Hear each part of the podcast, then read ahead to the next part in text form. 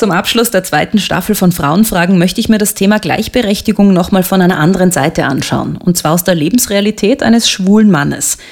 Wie ist es, wenn man mit jemandem zusammen ist, der das gleiche Geschlecht hat und dessen Lebensrealität dadurch vielleicht viel näher an meiner eigenen ist? Geschlechterstereotype gibt es da ja wohl eher nicht so. Wie ist das denn bei dir, Thomas? Als schwuler Mann ohne Kinder wirst du ja eher nicht so konfrontiert mit Sexismusvorwürfen oder Vorwürfen, du würdest vom Patriarchat profitieren und so weiter. Solche Vorwürfe, nein, habe ich nie gehört, aber vielleicht führe ich solche Gespräche auch nicht. Und für mich gibt es nur Menschen. Ich glaube, das ist eine der wichtigsten Einstellungen, die ich in meinem Leben hier habe. Und deswegen sind Stereotypen für mich wahrscheinlich weniger Stereotypen, sondern persönlichkeitsbezogene Ausdrucksweisen. Oh Mann, was für Fragen. Frauenfragen, der Podcast mit mir, Marie Lang. Heute mit Thomas Breziner. Hallo, herzlich willkommen zur letzten Frauenfragen-Folge der zweiten Staffel. Hallo Thomas. Hallo. Wir sind ja hier in deinem Büro, du hast mich hierher eingeladen. Ich darf kurz beschreiben, es ist sehr, sehr bunt. Tom Turbo ist hier, äh, wen haben wir denn noch? Äh, das ist Ramfetz die Mumie aus Museum Aha, das ist Franz Ferdinand, das violette Wildschwein genau. aus Okidoki. Drüben sitzt Iggy der Igel aus dem ABC-Bär. Das heißt, heute wird es ein bisschen anders sein, wir sind nämlich nicht alleine. kann man sagen, mit den ganzen Figuren, Nein. die auch hier sind. Wir werden belauscht. Ähm, es darf aber auch hier das obligatorische Frauenfragen-Setting nicht fehlen. Darum habe ich auch ein Teelicht mitgebracht für die typisch weibliche Wohlfühlatmosphäre. Ich habe Prosecco mitgebracht, einen Frauenpower-Tee und Wasser haben wir auch. Was magst du denn trinken? Spricht dich irgendwas von diesen Getränken an? Was ist Frauenpower-Tee? Da geht es mir weniger um den Namen. Yogi-Tee mag ich nämlich sehr gerne. Das was ist auch was, was du sicher magst, weil es ist ein, eine ayurvedische Kräutertee-Mischung und ich weiß, dass du Ayu mit Ayurveda sehr ja, viel am sehr. Hut hast. Und Yogi-Tee ist das, äh, das trinke ich Hibiskus, normalerweise auch Angelika-Wurzel, Ingwer. Ja, und Hibiskus mag ich weniger. Ach so, also sonst hätte ich jetzt ein... Oh. Und Prosecco, bist du ein Prosecco-Trinker? Nein, Gar nicht? nicht? Nein, ich mag keinen Prosecco. Das ist etwas, was ich überhaupt nicht mag. Aber Lichter, ich wäre Teelichter, ich wäre nie auf die Idee gekommen, dass das typisch weiblich ist. Also wirklich nie. Ich möchte noch ganz kurz zum Prosecco zurückkommen. Mhm. Robert Kratke hat den abgelehnt und hat genauso äh, emotional fast ein bisschen gesagt wie du jetzt, oh, ich trinke keinen Prosecco, den mag ich einfach nicht. Und bei ihm hatte es aber den Grund, wie er dann gesagt hat, weil er weil er einfach findet, das ist so ein unmännliches Getränk. Also wenn, dann kann er Whisky mit Eiswürfel und Wasser und so dazu. Welchen Grund hat es denn bei dir, dass du Prosecco nicht magst? Er schmeckt mir nicht. er schmeckt mir nicht. As also, simple as that. Mhm. Ich finde es auch spannend, weil als äh, Autor brauchst du ja viel Vorstellungskraft mhm. und ich glaube auch, dass äh, du erschaffst ja Lebenswelten und da hilft es wahrscheinlich auch, sich ein bisschen so manchmal mit Schubladen auch ähm, zu beschäftigen. Warum glaubst du, brauchen wir denn diese Stereotype überhaupt, eben alleine schon bei einem Getränk? Ich glaube, dass Stereotype, da muss man sehr vorsichtig sein. Es gibt negative Formen, die einfach eingefroren sind in irgendetwas, wo keiner mehr weiß warum. Und es gibt andere Sachen, die sozusagen mit wenigen Strichen gezeichnet sind und die man dann dadurch leichter erkennt. Ich rede jetzt vor allem literarisch mhm. gesehen. Nur Stereotype sind auf Dauer langweilig. Und wenn du Stereotype in Geschichten verwendest, dann wird das jeden, der das liest, irgendwann einmal langweilen. Mhm. Weil da ist zu wenig dahinter. Das viel Überraschendere finde ich ja, wenn Menschen, von denen man einen gewissen Eindruck hat, völlig anders agieren. Mhm. Ich stelle dich kurz mal vor. Du bist 58 Jahre alt und siehst, äh, seit du dir die Haare nicht mehr färbst, auch ein bisschen so aus. Sprich, die Haare sind weiß. Du bist recht schlank und hältst dich mit täglichen Yoga-Sonnengrüßen fit und gelenkig. Seit 2016 bist du mit einem Maler verheiratet, mit dem du keine Kinder, aber einen Hund hast. 1990 hattest du als Kinder- und Jugendbuchautor deinen großen Durchbruch mit der Knickerbockerbande. Seit 2008 bist du für das Kinderfernsehen des ORF verantwortlich. Mit mehr als 550 geschriebenen Büchern, von denen einige in über 35 Sprachen übersetzt worden sind, zählst du zu den erfolgreichsten deutschsprachigen Kinder- und Jugendbuchautoren. Dir wurde das Goldene Verdienstzeichen der Republik Österreich verliehen. Eine Romy hast du auch schon bekommen und du bist Ehrenbürger von Disneyland Paris. Mhm.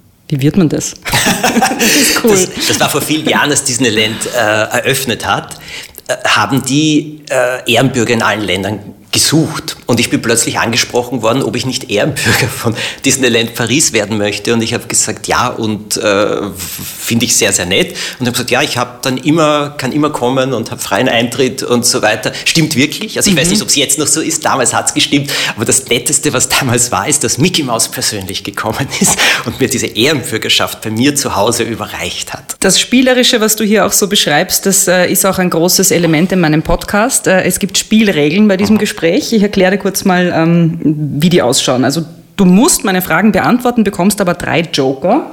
Es sind ein Telefonjoker. Das heißt, wenn du möchtest, kannst du jemanden anrufen. Mhm. Du kannst eine Frage völlig abschmettern und sagen, will ich gar nicht beantworten. Oder du sagst, äh, ich drehe es um, ich muss sie beantworten. Mhm.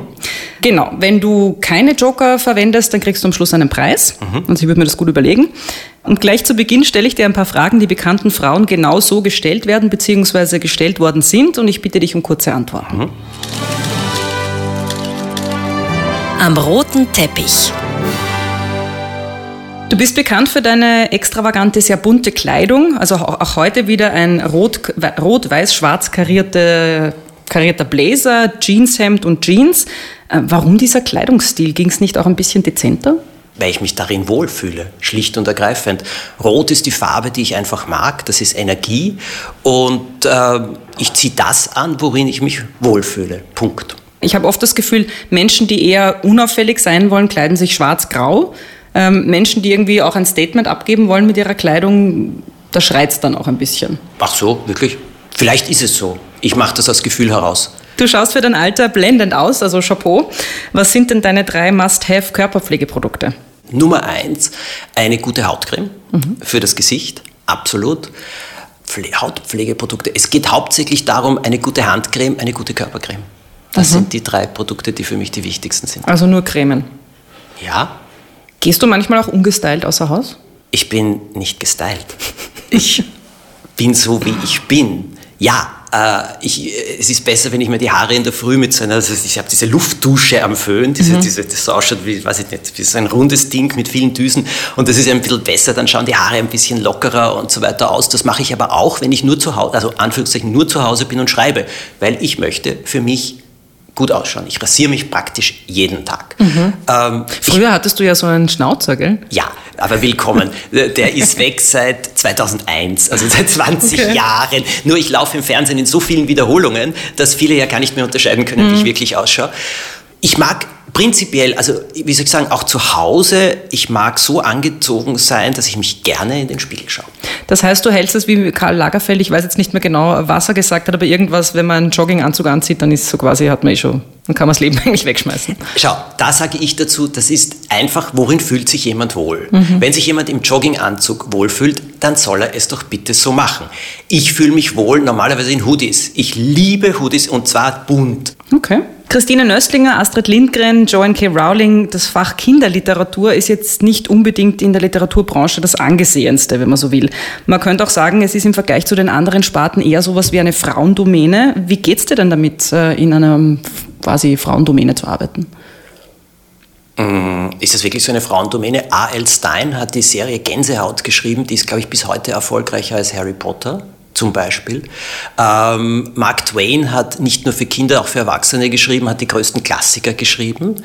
Also ich könnte jetzt äh, eine lange Liste Erich Kästner hat für Erwachsene geschrieben und für Kinder geschrieben, größten Klassiker überhaupt. Also da muss ich jetzt gleich ehrlich sagen, das ist wirklich ein Vorurteil. Es gibt viele Frauen, die für Kinder schreiben, aber ich glaube, es gibt mittlerweile mindestens ebenso viele Männer. Also du hast nicht das Gefühl, es ist eine Frauendomäne? Nein. Du stehst seit vielen Jahren im Rampenlicht, wirst auf der Straße auch immer wieder erkannt. Äh, wie geht es denn da deinem Mann, äh, der früher Koch war und jetzt als Maler tätig ist, im Schatten eines so berühmten, erfolgreichen Mannes zu stehen? Ah, der steht nicht in meinem Schatten. Der Ivo, das Angenehme am Ivo war, dass ihm das vollkommen gleichgültig ist. Er ist stolz, das ganz sicher. Aber ich muss schon erzählen, wir haben uns ja in Brighton kennengelernt und ich wollte so leben, dass niemand weiß, was der Hintergrund bei mir ist.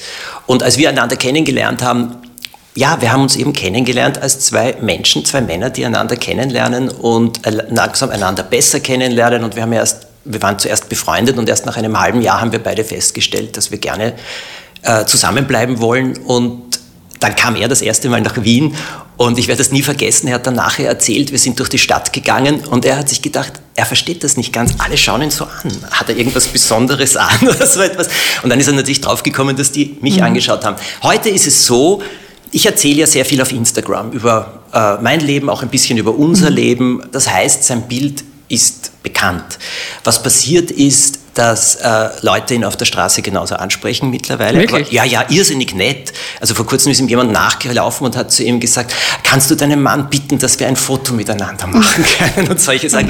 Der Ivo, wenn er am Flohmarkt geht, wird angesprochen, ob das der echte Joppi ist, also unser mhm. Hund äh, und so weiter. Wie soll ich sagen, aber es ist ihm gleichgültig. Das ist ein Mensch, der ist mit sich selber glücklich, der braucht auch nicht viele Menschen um sich, der will malen, der will zu Hause sein, er macht ja auch alles für uns und äh, der findet das sehr schön und zu großen offiziellen Anlässen kommt er sehr gerne mit, weil er einfach Anteil nehmen möchte, aber das hat für ihn die Bedeutung, Anteil zu nehmen und nichts anderes. Mhm. Glaubst du, dass das für einen Mann einfacher ist, ähm, damit umzugehen, ebenso die im Schatten zu stehen, zum Beispiel, wenn man es jetzt so formulieren will, als für eine Frau, weil Männer in der Gesellschaft sowieso privilegierter sind? Ich glaube, ich muss dich immer wieder jetzt furchtbar enttäuschen, weil ich das so anders sehe.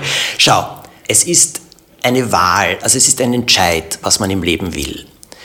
Ich habe eine ganz liebe Freundin namens Carmen, die managt eine Familie. Ihr Mann ist ein sehr, sehr erfolgreicher Manager auf einem ganz anderen Gebiet, aber sie managt diese Familie. Sie geht mit ihm zu offiziellen Anlässen, wo sich jeder auf ihn stürzt, natürlich. Sie findet das lustig. Sie ist bei, am Tisch, äh, ja, stellt sie manchmal freche Fragen Leuten, weil sie sich nicht eben nicht im Schatten sieht, sondern sie ist an der Seite ihres Mannes und sie findet das eine Selbstverständlichkeit, an seiner Seite das zu machen. Mhm. Sie liebt es. Das eine ist ja, also da bin ich ganz bei dir, ähm, eine Familie zu managen. Das ist ein Mörderjob. Ja. Das kann man genauso gerne machen wie eine Firma zu leiten. Mhm. Der Unterschied ist nur, wenn du äh, eine Firma leitest, hast du in der Gesellschaft, bekommst du Anerkennung, du kriegst dein Ansehen, du hast, kriegst Geld dafür. Und das, was du zu Hause in der Familie machst, was ja meistens Frauen tun, da kommt niemand und klopft auf die Schulter und sagt, wow, toll.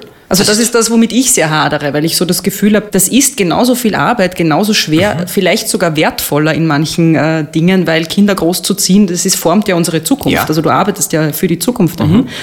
Und ähm, dafür aber dann keinen Lohn zu bekommen, egal in welcher Hinsicht, da tue ich mir sehr schwer. Das verstehe ich mehr als, ich gebe dir jetzt darauf eine Antwort und dann kann ich dir noch, erinnere mich, dass ich dir noch etwas anderes mhm. erzählt. Da, drei Schritte immer dahinter. Das möchte ich dir ganz kurz, das Stichwort. So, und dazu sage ich dir jetzt Folgendes. Das, was du beschreibst, müssen wir jetzt darüber diskutieren, dass das falsch ist und dass das ungerecht ist. Nein, das müssen wir nicht, weil das ist es. Mhm. Aber jetzt muss ich Folgendes, jetzt erzähle ich dir eine Parallele aus meinem Leben. Ich habe immer gerne Kinderproduktionen gemacht. Ich bin belächelt worden mhm. dafür. Kinderprogramm im Fernsehen war früher die Lehrwerkstatt mhm. oder Lernwerkstatt für das große, richtige Fernsehen. Mein Erfolg, glaube ich, liegt darin, dass ich das immer ernst genommen habe, was ich mache. Es war mir ein Anliegen. Ich habe vor Kindern größten Respekt und Achtung und ich wollte handwerklich super gut werden und habe in England sehr viel dafür gelernt. Na, glaubst du, das war einfach? Glaubst du, das war so angenehm, immer nur als ein Autor oder Fernsehmacher dritter Klasse gesehen mhm. zu werden? Nein, es war furchtbar. Deswegen sage ich, ich verstehe dich. Was hat mich drangehalten? Ich habe es einfach so furchtbar gerne gemacht. Mhm. Ich habe volles Verständnis für dich, nur wir können die Leute nicht ändern, außer mit der eigenen Haltung. Und ich glaube, da geht es einfach nur darum, wenn man das dann gerne macht und wenn man eben gerne eine Familie managt, ganz egal, ob man jetzt Frau oder Mann ist. Also mhm. ich kenne ja auch Hausmänner, die eine Familie managen. Aber wenn man das gerne macht, ich glaube, je selbstverständlicher oder fester man auftritt, je weniger man sich die Anerkennung dafür wünscht, je mehr man sich selbst die Anerkennung dafür gibt und auch schaut, was man bewirkt, desto stärker wird man. Da muss ich nur kurz einwerfen, ähm, da bin ich auch wieder voll bei dir. Aber das andere ist natürlich, man kommt in eine wahnsinnig große Abhängigkeit, nämlich in die Abhängigkeit des Mannes, weil man ja finanziell von ihm abhängig ist. Weil man ja immer noch nicht äh, durch politische Strukturen, die geschaffen worden sind, dafür mhm. Geld bekommt, dafür, dass man die Hausarbeit zu Hause macht und die Familienarbeit. Das ist das große Problem, das ich da sehe. Also natürlich kann ich das gerne machen und darin aufgehen, nur wenn der Mann dann, wenn, weiß ich nicht, wenn die Kinder außer Haus sind, sich äh, überlegt, naja, sucht sich jetzt eine 20 Jahre jüngere Freundin zum Beispiel, um wieder das Klischee zu bedienen, dann steht die Frau meistens da, rutscht in Altersarmut und dann kann sie es nur so gern gemacht haben, sie hat nichts davon. Ja, und da muss ich dir jetzt dazu sagen, das ist der Punkt, wo ich passe. Da geht es jetzt um rechtliche Sachen, da geht es jetzt mhm. um politische Grundlagen, um gesetzliche Grundlagen und so weiter. Das ist keine Materie, in der ich so drinnen bin. Ich kann jetzt nur dazu sagen, das ist ungerecht, das ist mhm. falsch, das gehört geändert. Äh, du hast gesagt, drei Schritte hinten nach. Ja, ich also ich hatte früher einen Partner, da muss ich schon dazu sagen, wir haben eng zusammengearbeitet, aber der hat irgendwann in seinem Leben äh, an einem bestimmten Punkt, und ich glaube, das war auch ein bisschen altersabhängig, das nicht mehr gemocht. Und der hat mir dann auch gesagt, er hat satt, immer drei Schritte sozusagen hinter der Königin, also so wie der Prinz mm. Philipp hinter der Queen zu gehen. Und ich habe immer gesagt, sorry, ich sehe dich nicht so, ich sehe dich an meiner Seite. Wenn du dich drei Schritte dahinter mm. siehst, ich kann nichts dafür. Ich werde mich nicht kleiner machen. Wozu? Das kann es nicht sein. Da muss ich schon sagen, dieses Verständnis ist dann schon wichtig. Drum auch so ein bisschen die Frage, ich habe mich äh, im Vorfeld zu unserem Interview ein bisschen äh, damit beschäftigt, wie das dann eigentlich ist in gleichgeschlechtlichen Beziehungen, mhm. weil es ja da diese klassischen Mann-Frau-Rollenstereotype nicht gibt und äh, auch nicht so dieses, okay, als Frau bist du eher zuständig für den Haushalt, mhm. ähm, du bist eher zuständig für die Kinder, eher für dieses Häusliche und als Mann ist es irgendwie selbstverständlich, dass du hinausgehst in die Welt, deinen Job machst, dich entfaltest und ähm, Geld nach Hause bringst. Und dann habe ich mich gefragt, ob das vielleicht einfach einfacher ist sogar in gleichgeschlechtlichen Beziehungen und wie sich diese, wer dann wofür zuständig ist, wie sich das überhaupt dann aufdröselt. Ich bin froh, dass du gleichgeschlechtlich sagst. Ich mag das Wort homosexuell nicht, weil es immer nur auf Sexualität alles äh, reduziert mhm. und das ist es. Und das geht ja nicht. Es geht um Liebe. Mhm. Und ich glaube, Liebe ist hier ein ganz maßgeblicher Begriff. Das ist eine Vereinbarungssache und man muss Wege finden, mit denen beide leben können. Man kann ganz klar Folgendes sagen. Der Ivo ist derjenige, der zu Hause ist, der Ivo kocht, kauft ein, etc. Mhm. Und regelt das alles und er kümmert sich auch um unseren Hund, weil ich acht, neun Stunden am Tag sitze, schreibe, Besprechungen habe, Dreharbeiten habe, das mache, jenes mhm. mache. Er akzeptiert, dass ich nach London gehe, alleine und dort sitze und schreibe, weil ich mich stärker konzentrieren kann. Das ist die Vereinbarung gewesen. Warum?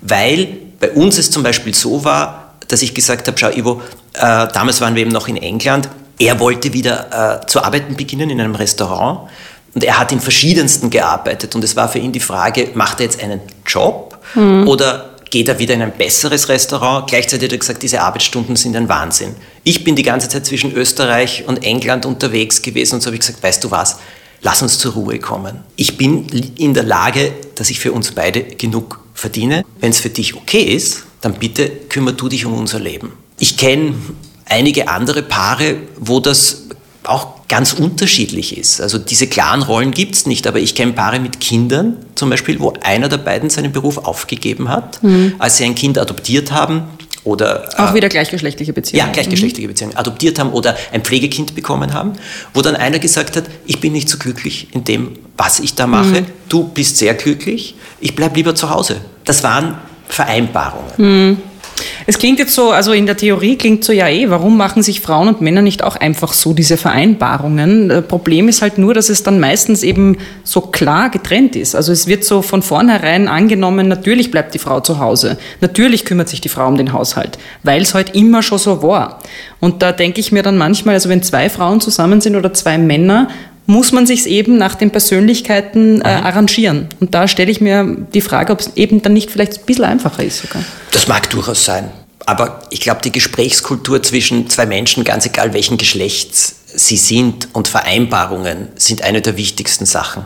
Mhm. Und dann musst du diese Vereinbarungen alle Jahre nachjustieren, weil sich beide entwickeln und verändern. Und ich sage ja immer, eine gute Beziehung bedeutet, dass du nebeneinander gehst aber dann geht einer plötzlich mal ein bisschen schneller, mhm. kommt nach oben. So, und jetzt ist die Sache, jetzt muss man sich schon nachjustieren, dass man wieder nebeneinander kommt. Mhm. Hast du das Gefühl, dass Männer in unserer Gesellschaft privilegierter sind als Frauen? Ich habe in meinem Leben wahrscheinlich mit mehr Frauen zu tun gehabt als mit Männern und auch mit vielen Frauen in Führungspositionen. Sind Männer privilegierter? Ich traue mich das jetzt nicht so einfach zu sagen, alles, was ich lese, alles, was ich höre, diese, also diese Ungleichheit in Bezahlung für den gleichen Job, nur wenn du eine Frau bist, weniger zu kriegen, mhm. ich glaube, das ist doch keine Diskussion mehr, dass das inakzeptabel ist. Mhm. Aus. Ja, es passiert nur leider nichts. Also auch wenn es viele, ganz viele sagen, darüber brauchen wir gar nicht mehr diskutieren, es ändert sich nicht. Das heißt, offenbar gibt es doch so viele, die nicht finden, dass sich das ändern sollte. Naja, es ist die Frage, wo die sitzen und welche Hintergründe sie haben und welche Vorteile sie davon haben. Naja, das kann man sich ungefähr ausrechnen. Ich bin kein Zivilrechtler, ich bin kein Politiker, das bin ich nicht. Mhm. Ich habe nur die Möglichkeit zu sagen, das ist inakzeptabel. Punkt aus. Für die mhm. gleiche Leistung unterschiedliche Bezahlung nur aufgrund des Geschlechts kann nicht sein. Ist das Thema Gleichberechtigung überhaupt eines, womit du dich in deinem Leben schon ähm, beschäftigt hast? Also jetzt intensiver, weil, weil du zum Beispiel sagst, aus persönlicher Betroffenheit heraus zum Beispiel? Selbstbewusstsein ist das Thema das ich mache. Ich habe in der Knickerbocker Bande ja ein Mädchen als Oberhaupt der Bande mhm. genommen. Das war im Jahr 1900 88, als ich begonnen habe, das zu konzipieren. Und damals ist mir gesagt worden, das ist ein Verkaufshindernis. Mhm. Also ein Buch, das ein Mädchen als Oberhaupt hat, noch dazu in so einer Bande, das kann nicht funktionieren. Und ich habe gesagt, das will ich aber. Warum ich, wolltest du das? Das ist für mich Selbstbewusstsein, weil ich mir gedacht habe, nein, ich will ein Mädchen zeigen, ich will das anders machen, kein Stereotyp. Und weil du auch für dich erkannt hast, dass Selbstbewusstsein bei Mädchen einfach was ist, was nicht einfach so gegeben ist, wie bei Burschen. Ja, Entschuldigung, glaubt, ich habe so ein Selbstbewusstsein, ich bin ein Mann und ich bin bis heute nicht mit dem größten Selbstbewusstsein gesegnet. Mhm. Also ich, ich, muss jetzt auch etwas sagen, diese Selbstbewusstseinssache ist, ja, man findet in sich selber mehr Sicherheit, aber ich kenne super erfolgreiche Leute. Also die sind nicht so, mhm. wie man mhm. glaubt. Ah, jetzt muss er ja gar oder sie muss jetzt ganz selbst sich überhaupt nicht. Da geht es einfach nur, ja, Mädchen können das genauso. Mhm. Warum denn nicht? Aber wie, wie geht es an? Was macht sie? Die Poppy ist auf der anderen Seite ein, kannst du jetzt sagen, vielleicht ist es ein Stereotyp, ich finde nicht, ein sensibleres, ruhigeres, stilleres Mädchen, ängstlicher, liebt eben Tiere sehr, ist so mehr in dieser, also ich baue so die Welt um mich. Lilo ist diejenige, die klettert mit ihrem Vater und das macht und jenes und düftelt und Rätsel löst, Mathematik liebt. Aber ich mache das jetzt nicht, um etwas zu durchbrechen, sondern einfach, weil es sich für mich gut und richtig anfühlt. Mhm. Und so wollte ich das beschreiben. Aber woher ist das gekommen? Weil auf die Idee ich muss man ja, weißt du nicht? Ich weiß es nicht. Ich weiß es wirklich war einfach da. nicht. Es war einfach da. Ich wollte es, aber ich wollte es anders machen. Ich wollte jetzt nicht die mhm. siebente Bande schreiben, wo wieder der tolle Bursch ist und die zwei Mädchen, die nett sind und kichern mhm. und dann gibt es noch einen anderen Buben, der ein bisschen schrullig ist. Das wollte ich nicht machen. Du hast vorhin die Verlagsbranche angesprochen, dass du da eben auch gehört hast äh, von dieser Seite, na, es wird sich wahrscheinlich nicht verkaufen, das funktioniert nicht, mhm. wenn du ein Mädchen als Heldin äh, nimmst. Äh, und da habe ich einiges gelesen, dass gerade der Literaturbetrieb da oft ähm, aus wirtschaftlicher Sicht so argumentiert, naja, es lässt sich halt leichter verkaufen, wenn man Bücher einteilt in Bubenliteratur und Mädchenliteratur und die Bubenliteratur macht man blau und dann gibt man Drachen und Ritter und ich weiß nicht was drauf. Bei den Mädchen macht man rosa, Glitzer, lila und Prinzessinnen und Einhörner. Ich finde das oft so schwierig, weil es wird dann immer argumentiert, es funktioniert nicht und jetzt bringst aber du das beste Beispiel mit der Knickerbockerbande, dass es aber, wenn man es umdreht, trotzdem funktioniert. Hast du vielleicht einen Rat oder eine Message an, an Autorinnen und Autoren, wie sie dann, wenn sie gerade am Anfang stehen, damit umgehen sollen. Jetzt muss ich etwas ehrlich sagen, das kann man dem Verlag nicht verübeln, weil sie leben davon, dass sie mhm. Bücher verkaufen. Und in der heutigen Zeit, wo die Verkäufe so dramatisch zurückgegangen ist, also es wird heute von einem Buch, glaube ich, ein Drittel ungefähr dessen verkauft, was vor 15, 20 mhm. Jahren verkauft worden ist, werden die natürlich darauf schauen. Dass Buben auf Themen ansprechen, äh, Drachenritter und so weiter und so weiter, das ist auch bekannt. Jetzt sage ich dir aber zum Beispiel Drachenreiter, diese berühmte Serie ist von einer Frau geschrieben und hat zwar einen Burschen als Held, ist aber zum Beispiel geschlechtsvöllig unspezifisch in der Beliebtheit, mhm. was ich weiß. Mhm. Harry Potter ist eigentlich sehr männlich dominiert. Ja, zwischen den drei Freunden gibt es die Hermione, die heißt auf Deutsch, glaube ich, Hermine. Hermine äh, ja. Mhm. Äh, gut, die ein sehr selbstbewusstes Mädchen wiederum ist, aber der Hauptheld ist auch ein Bursch. Also man muss die Verlage da, das ist jetzt die eine Sache. Was du selber machen willst, ist die andere Sache. Und jetzt kannst du Folgendes sagen, ich will unbedingt ein Buch herausbringen, dann wirst du dich mit einem Verlag arrangieren müssen mhm. oder du findest einen Verlag, der das, was du schreibst, akzeptierst. Mhm. Die Möglichkeit gibt es nämlich genauso. Wie ist es denn für dich beim Schreiben? Weil äh, eine Frage, die mich auch umtreibt, ist, ist in diesem Podcast, wie können wir es denn schaffen? Also ich glaube, dass sich Dinge nur verändern können, wenn man die Lebensrealität des anderen ein bisschen verstehen lernt. Mhm. Äh, und wenn Männer eher verstehen lernen, was so die Problemstellungen von Frauen in der Welt sind, dann fällt es vielleicht auch le leichter, gemeinsam für eine Sache zu kämpfen und zu sagen, okay, wir müssen da jetzt wirklich was ändern, was die Bezahlung betrifft. Wir müssen ändern, dass mhm. äh, äh, Männer nicht einfach so daheim bleiben können, wenn sie ein Kind bekommen, weil sie immer noch ähm, dann Angst haben, gekündigt zu werden, äh, aus ihrem Job rausfliegen und so weiter und so fort. Hast du vielleicht eine, eine Idee, weil du machst das ja, indem du zum Beispiel ein Mädchen als äh, Hauptfigur nimmst, wie man das als Mann oder als Frau schaffen könnte, in die jeweils andere Lebensrealität zu schlüpfen. Mhm. Ein Machst Wort. du das? Zuhören. Tief Luft holen, ruhig atmen. Nein, wirklich, ich meine das jetzt genau so. Mhm. Und zuhören. Und sämtliche Gedanken, die hochsteigen können, sämtliche Gegenargumente, sämtliches Wenn, aber, ist es, Stopp, vergessen, ruhig stellen, auf Eis legen einmal. Mhm. Das braucht Mut, das braucht auch den Willen, dass man das will. Zuhören, zuhören, zuhören. Und jetzt sage ich noch etwas dazu, bitte habt alle Geduld. Es ist erwiesen. Das sagst du, wo du Nein, ich von sag dir sagst, warum. das ist dein größtes ja, Manko. Aber weißt du, was es ist? Okay, ich weiß heute etwas. Wenn ich zum Beispiel in meiner Beziehung zum Ivo etwas siebenmal sage, dann deswegen, weil ich mich nicht gehört fühle. Hm. Gleichzeitig weiß ich, dass ich fünfmal brauche, wenn nicht achtmal brauche, bis ich manche Sachen wirklich höre. Hm. Und damit meine ich Geduld. Schau, bei mir war das ja eine Notwendigkeit in meiner Arbeit. Ich kann doch nicht über Mädchen schreiben, wenn ich mich nicht in Mädchen hineinversetzen mhm. kann. Wie lerne ich es? Und ich lerne jeden Tag, muss ich dazu lernen. Jeden Tag muss ich was Neues erfahren. Auch für die ganzen Kindersendungen. Was wollen Kinder wirklich? Also was berührt sie? In welche Richtungen gehen wir? Was können wir machen? Und so. Zuhören, zuhören, zuhören. Und irgendwann in den 70er Jahren, glaube ich, Ende der 70er Jahre, ist ein Buch erschienen mit folgendem Titel. Mädchen dürfen pfeifen Buben dürfen weinen. Das ist in einem großen österreichischen Verlag erschienen und ich sage das jetzt nicht als negatives Ding. Ich möchte nur sagen, das ist 1970 als große oder in den 70er Jahren mhm. als große Errungenschaft mhm. damals gesehen worden.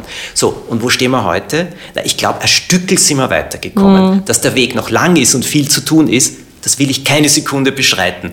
Aber ein bisschen wollen wir sehen, dass sich auch die Dinge auch bewegen. Sie bewegen sich ein bisschen sehr langsam. Aber Ozeandampfer bewegen sich leider auch so langsam, weil es ein großes Thema ist. Mhm. Da kommt ja dann oft aus feministischer Seite als Vorwurf, naja, als Mann redet sich halt so leicht zu sagen, es ist eh schon so viel passiert, weil das betrifft dich ja nicht. Jetzt sage ich dir mal etwas. Weißt du was? Äh, ich bin schwul. Was das bedeutet hat, als ich das herausgefunden habe, wie ich 13 war und wie stolz und glücklich ich bin, dass wir heute heiraten können. Mhm. Vielleicht wollen wir auch einmal diese Entwicklung sehen. Also es war in den 70er Jahren, als ich gewusst habe, dass ich mich für Männer einfach mehr interessiere. Für mich war das eine Lebenskrise. Die Reaktion meiner Eltern, die wirklich großartige Menschen waren, also die ich wirklich, wirklich, wirklich sehr, sehr mag. Und sie leben leider beide nicht mehr. Meines Vaters war völlig okay. Die Reaktion meiner Mutter war wirklich so, dass ich sage, na, das kann es nicht geben. Hatte sie das Gefühl, sie hat etwas falsch gemacht, oder? Nein, überhaupt nicht. Sie hat gesagt, schau, dass du keine Krankheit kriegst. So. Äh, gut, na, AIDS war damals ein ganz großes mhm. Thema. Das war für mich schrecklich.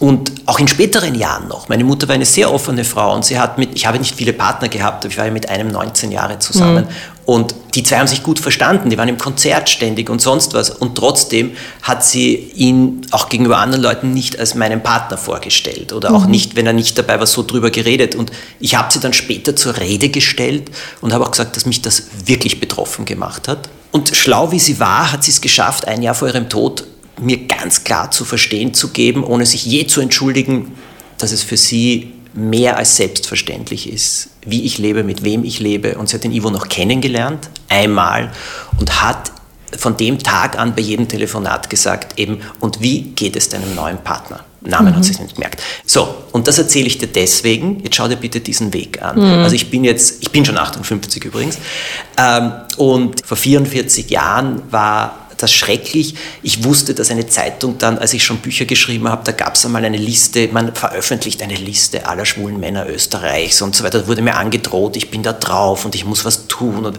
ich meine, ich will schon einmal, das ist die Entwicklung, mhm. bitte. Mhm. So, und heute heiraten wir. Und das meine ich jetzt nur. Ja, nein, ich weiß, ich weiß total, auf was du hinaus willst, weil es ein bisschen ja schon Parallelen gibt. Also mhm. im Endeffekt bist du ja dann auch mit Rollenstereotypen und konfrontiert. Und mhm. was macht das mit dir als Mann, wenn du plötzlich feststellst, jetzt entsprichst du vielleicht auch optisch nicht dem klassischen Mann, mhm. irgendwie Muskeln und stark mhm. und groß. Und dann findest du aber auch Frauen nicht toll. Mhm. Also vielleicht kannst du da noch ein bisschen, weil auch ein Thema ist, ich versuche dann immer herauszufinden, welche Vorbilder Männer haben, wie sie dann als Väter äh, sein möchten, damit die heutigen Jungs, äh, was sie denen weitergeben möchten. Wie das bei dir war, an welchen Männern du dich orientiert hast. Naja, ich habe einen Riesenvorteil im Leben und das war wirklich mein Vater. Mein Vater war eine ganz große, starke Persönlichkeit. Und Ich habe mich mit ihm so ordentlich gematcht zwischen 18 und 21, weil da musste ich mich selber behaupten. Und er hat es geliebt im Endeffekt, weil er war super erfolgreich, war ein, ein Arzt, aber hat im, im Krankenhaus eine Riesenabteilung gemanagt, eine Ordination gehabt, ein leidenschaftlicher Wissenschaftler und so weiter. Und er war, wie soll ich sagen, ja, war eine massive, große Persönlichkeit mit einem ganz, ganz tiefen Humanismus dass ich jetzt sage, aus der Geschichte oder aus, äh, aus, der, aus dem Umfeld rund um mich, mh, mm, nein, wesentlich weniger. Mhm. Oder hattest du so eine Idee, was für eine Art Mann du sein möchtest? nein, ich glaube, die habe ich überhaupt erst in den letzten 10, 15 Jahren bekommen. Mhm. Ich habe mir darüber nie Gedanken gemacht. Ich war, wie ich war, mm, habe damit oft gekämpft, war sehr oft verunsichert, habe mich sehr oft unsicher gefühlt. Heute weiß ich, dass das was Gutes ist, so Unangenehmes ist aber du wirst dadurch besser, weil du Sachen hinterfragst. Mhm. Aber es ist unangenehm. Ich möchte noch mal ganz kurz äh, zurückkommen auf deine Schilderung, wie du gesagt hast, als du draufgekommen bist, dass du eben auf Männer stehst und mhm. dass das eine schwierige Zeit war und dass sich aber äh, zum Glück so viel entwickelt hat in den mhm. letzten Jahren. Äh, und da denke ich darüber nach, die Parallelen, die Feministinnen zum Beispiel haben. Hast du manchmal das Gefühl, also kannst du das überhaupt nachvollziehen, dass Frauen da so ein so frustriert sind oft und so vehement irgendwie versuchen, in der Öffentlichkeit aufzutreten, äh, um für Gleichberechtigung sich einzusetzen. Weißt du, was wir vorher angesprochen haben? Diese gravierenden Ungerechtigkeiten, die sind absolut inakzeptabel und dagegen heftig aufzutreten, halte ich für extrem wichtig. Ich glaube auch, dass es zeitweise wichtig ist, laut und deutlich zu sein, um in mancher Weise Gehör zu finden und sehr klar zu sein. Aber Gleichzeitig sage ich, neue Fronten aufzubauen. Das kann es auch nicht sein. Mhm. Ich sage damit nicht Nacht geben, bitte, mhm. damit man mich jetzt hier nicht falsch versteht. Aber ich glaube, es geht schon hier um die Gesprächsführung. Was ich merke ist, ähm, also ich glaube, ja, wir sind schon sehr weit gekommen in Sachen Gleichberechtigung zwischen Männern und Frauen und vieles hat sich da wirklich bewegt. Und äh, bei mir war aber so der springende Punkt äh, der, wo ich Mutter geworden bin, wo ich, wo Kinder in mein Leben getreten sind, wo ich dann plötzlich echt gemerkt habe, Okay, also da gibt's wirklich noch so viel zu tun und es sind einfach diese ganzen Stereotypen, was Frauen und Männer tun sollen, wenn sie Kinder haben und wer dann zurücksteckt und so weiter und so fort, noch immer so vorhanden. Wie war denn das? Ihr habt ja, glaube ich, auch mal nachgedacht, äh, Kinder zu bekommen. Äh, Ivo und ich? Ja. Nein, das war nie, nie ein, nein, das war nie ein großes Thema, weil wir beide sagen, wir sind jetzt in einem Alter, also ich meine, er ist sieben Jahre jünger als ich, aber trotzdem, wir sind jetzt in einem Alter, wo wir sagen Nein und wo wir auch beide gesagt haben, das Leben, das wir führen, und ich muss jetzt auch dazu sagen, eben mein, mein kreatives Leben, mein berufliches mhm. Leben, das für mich sehr, sehr wichtig ist, ist dafür genug Zeit, genug Möglichkeit für ein Kind. Und wir haben beide gesagt, schön wäre es, aber da fühlen wir uns nicht fit und committed genug. Also ich habe mich letztes Mal im Interview auch gefragt, ob das überhaupt möglich ist für einen Menschen, der jetzt so eine Leidenschaft hat, wie du jetzt das mhm. Schreiben zum Beispiel, und der sich auch wirklich so committet für seinen Beruf, ob das überhaupt möglich ist, Familie zu haben daneben, ohne dass irgendwas zu kurz kommt und ohne dass man es dann auslagert auf die andere Person. Also ob dann 50-50 überhaupt lebbar ist. Also äh, wenn du jetzt von mir verlangst, dass ich auch koche und das mache und einkaufen, gut, ich bin in einem Supermarkt verloren. Ich bin sehr froh, dass wir diese Möglichkeit und Lösung gefunden haben. Das war nicht selbstverständlich. Mhm. Das hat sich ergeben. Also wenn man jetzt von mir verlangen würde, dass ich da genauso viel einbringe, sage ich ehrlich drauf nein. Ich sehe mich da nicht in der Lage, außer wenn ich dann beruflich in meiner kreativen Arbeit zurückstecke. Mhm. Jetzt beschäftigst du dich ja viel mit Kindern, beziehungsweise bist auch viel mit Kindern zusammen und kriegst auch so ein bisschen mit, glaube ich, was Kinder brauchen. Äh, du hast das Thema, äh, du hast das Stichwort Commitment jetzt gerade mhm. gebracht. Das ist ja das, was ich mich oft frage. Wenn Männer und Frauen Kinder bekommen, äh, alleine mit dem Moment der Zeugung committen sie sich ja beide zu diesem mhm. Kind. Und was ich aber erlebe, ist, dass sich Männer dann irgendwie so leichter davonstehlen als Frauen. Das Eben. ist falsch, das ist falsch. Wir brauchen das jetzt nicht diskutieren. Mhm, okay. Das ist falsch. Aus. Was Kinder brauchen, sind Eltern, ähm, die es schaffen, eine erfüllte Beziehung zu führen, in der sie eben all die Klippen, die sich entgegenstellen, umschiffen, ohne dass es auf den Kindern ausgetragen wird. Und sie brauchen äh, glückliche Eltern in der Form, dass sie das machen, was sie machen wollen. Also mhm. Mütter, die eben arbeiten wollen, und dann Lösungen finden, wie sie das mit den Kindern machen und dann nur ein schlechtes Gewissen haben, ich glaube, das bringt nichts. Mhm. Aber eine Mutter, die arbeitet und gleichzeitig eben aber das muss die, da muss die Vereinbarung stimmen mit dem Mann oder die Möglichkeiten, mhm. wo können die Kinder hin oder wie kann man das machen und so weiter. Aber die dann einfach erfüllt ist, ist wichtiger als eine Mutter, die zu Hause ist und sich aufopfert. In den Gesprächen bis jetzt, und das ist jetzt das 20. Gespräch, das ich hier mit einem Mann führe, ist ganz oft auch so gekommen und fast ein bisschen verwundernd, naja, brauchen Kinder dann nicht eine Mutter? Und das ist ja jetzt bei dir ein bisschen spannend, weil hättet ihr euch für ein Kind mhm. entschieden, hätte es ja keine Mutter gegeben in dem mhm. Sinn. Äh, was ist da deine Antwort drauf? Na, Kinder brauchen Eltern und Kinder brauchen Bezugspersonen beiderlei Geschlechts. In den Kindergärten höre ich ja oft, dass das große Problem ist, dass es eben zu wenig ja, männliche Männer. Kindergärtner gibt. Und ich hielte das für so wichtig. Und ich kenne ein paar, die das so großartig machen und die so glücklich dabei ja, Wirklich, kennst sehen. du Kindergärtner? Ja, die schreiben mir auch immer wieder, was sie da machen cool. und so weiter. Es gibt ganz wenige, aber es gibt sie. Die haben das Problem, dass sie nicht ernst genommen werden. Mhm. Die haben das Problem, dass sie belächelt werden. Also das dreht sich auch einmal alles um, mhm. gell? Also es ist ja, bei aller Aufgeklärtheit, ich habe mir ja auch total oft schon gedacht, wie würde ich damit umgehen, gäbe es einen Kindergärtner oder würde ich mir einen männlichen Babysitter nehmen? Also eben, wir haben ja alle diese Vorurteile im Kopf. Und da ist ja noch etwas anderes, dass ich sage, der größte Ratgeber für Kindererziehung bist du selbst. Wenn du es schaffst, deine eigene Kindheit ohne rosaroter Brille oder ohne äh, Wut mhm. anzuschauen, zu analysieren, was habe ich gemocht, was hat mir gut getan, was hat mich weitergebracht und was war schwierig, was wollte ich nicht was waren die Dinge, wo ich mir damals vielleicht gedacht habe, nie mit meinen eigenen Kindern, was ich da vielleicht vergessen habe im Laufe der Zeit. Also ich glaube, der, der größte Ratgeber für alle ist die eigene Kindheit. Das Beste zum Schluss. Gibt es dann eine Frau, wo du sagst, ähm, die beeindruckt mich, die finde ich großartig? Du, ich kann dir jetzt nicht eine Person nennen. Da tut mir heute wirklich schwer. Ma. Eine Figur vielleicht aus deinen Büchern? Aus meinen Eine weibliche? Wäre mal was anderes. Aus meinen Büchern, ich sag's dir Lilo, weil ich die jetzt begleitet habe bis ins Erwachsenenalter. Ich habe sie als Kind gehabt und ich habe sie jetzt weitergeschrieben, wie sie als Erwachsene mit Film kämpft. Und der Weg ist nicht einfach, den sie geht. Aber sie schafft den. Dich beeindruckt, dass sie so zielstrebig ist und einfach weitergeht. Nein, nicht so zielstrebig, dass sie ganz große Schwierigkeiten, Probleme, Enttäuschungen, äh, Verletzungen am Ende des Tages meistert und ihren Weg findet mit allen Sachen, die sich ihr entgegenstellen. Gibt es irgendetwas, das dich in diesem Gespräch überrascht hat oder wo du dir denkst, okay, finde ich jetzt irgendwie komisch, warum macht man sich darüber überhaupt Gedanken oder darüber hast du noch nie nachgedacht? Nein. Also darüber nachgedacht, jedes Gespräch regt dich zum Nachdenken mhm. an, das ist vollkommen, das könnte ich jetzt nicht analysieren. Aber sonst waren das spannende Fragen, die ich aber interessant und zutiefst menschlich finde. Joker hast du keine gebraucht? Nein. Nein. Also ich meine, ich weiß nicht, das hat am Anfang geklungen, als kämen jetzt Fragen, mich, was mich aus den Schuhen kippt. Ehrlich gesagt war keine einzige dabei, die mich aus den Schuhen gekippt hat, was aber nicht heißt, dass sie nicht interessant war. Mhm. Wärst du vielleicht zum Schluss noch, wärst du Präsident der Welt, was würdest du denn in Sachen Gleichberechtigung sofort morgen ändern? Das ist eine spannende Frage. wenn, ich Präsident, äh, wenn ich Präsident der Welt wäre, Mhm.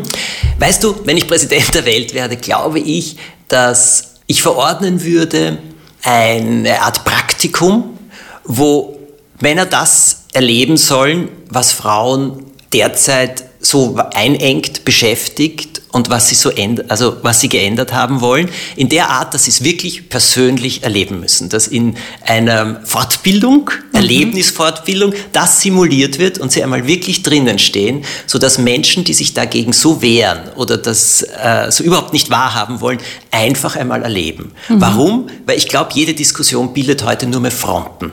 Mhm. Das, was was ändern kann, ist das eigene Erleben.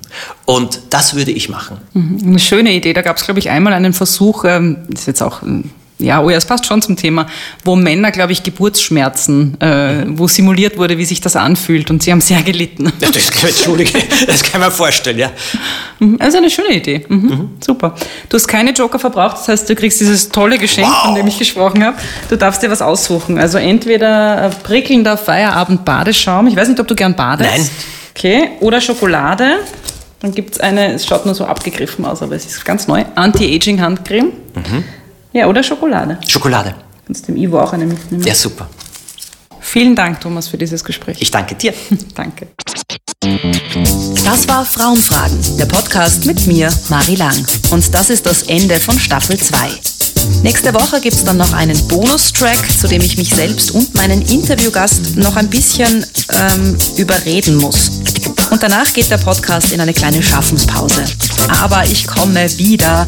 Spätestens im Herbst mit einem Frauenfragen Männer antworten Buch, das im Leikam Verlag erscheinen wird. Und im Herbst geht der Podcast mit einigen kleinen Neuerungen dann auch wieder weiter. Bis dahin freue ich mich, wenn ihr Frauenfragen weiterempfehlt, abonniert, liked und auch auf der dazugehörigen Instagram-Seite vorbeischaut. Auch dort gibt es immer wieder Spannendes rund ums Thema Gleichberechtigung. Wir hören uns. Bis bald.